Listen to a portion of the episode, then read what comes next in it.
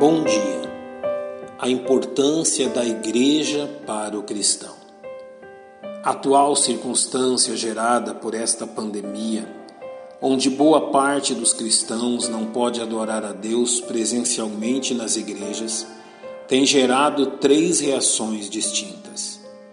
Alguns cristãos descobriram os atrativos dos cultos não presenciais e isto lhes parece suficiente e agradável. Outros descobriram que os cultos presenciais na igreja não lhes fazem nenhuma falta, estão avaliando sua real necessidade. E alguns outros cristãos reconhecem a dependência que possuem da reunião do povo de Deus na casa de Deus e passaram a valorizar mais este privilégio e a ansiar por seu retorno. É sensato questionar a qual destes grupos você pertence e, mais do que isto, avaliar seu entendimento sobre a importância da igreja na vida do salvo. A palavra de Deus nos ensina que a igreja, como corpo de Cristo, é central em nossa vida pelo fato que foi o próprio Deus que nos chamou a nos unirmos a ela. Ao escrever aos Efésios, o apóstolo Paulo assim nos encoraja no capítulo 4. Rogo-vos, pois eu, o preso do Senhor, que andeis como é digno da vocação com que fostes chamados. A exortação é: vivam de modo condizente com seu chamamento.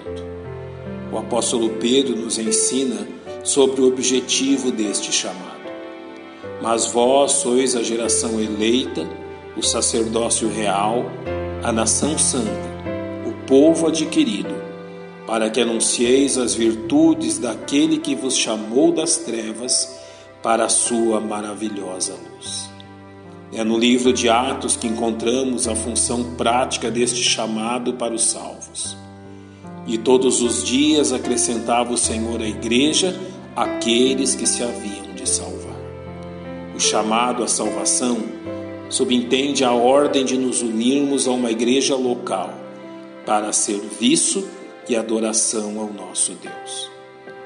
Outra razão para salientarmos o lugar central da igreja local na vida do salvo é a obra realizada pelo Espírito Santo para unir os salvos em um mesmo corpo. Esta verdade é salientada pelo fato que existe somente um meio pelo qual podemos fazer parte do corpo de Cristo.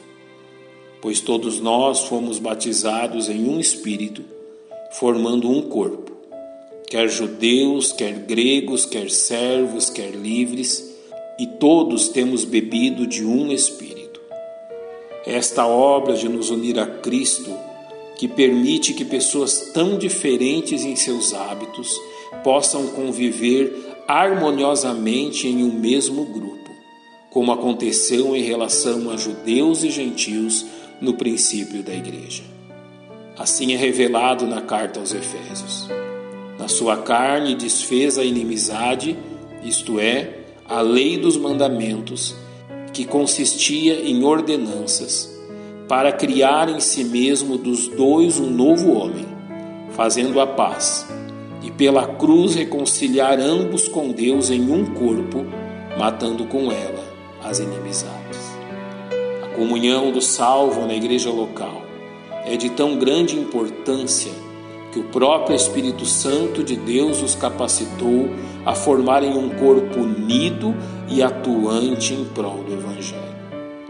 Concluo dizendo que a importância de mantermos comunhão com uma igreja local é exaltada nas Escrituras através do ensino prático de como devemos conviver uns com os outros na igreja.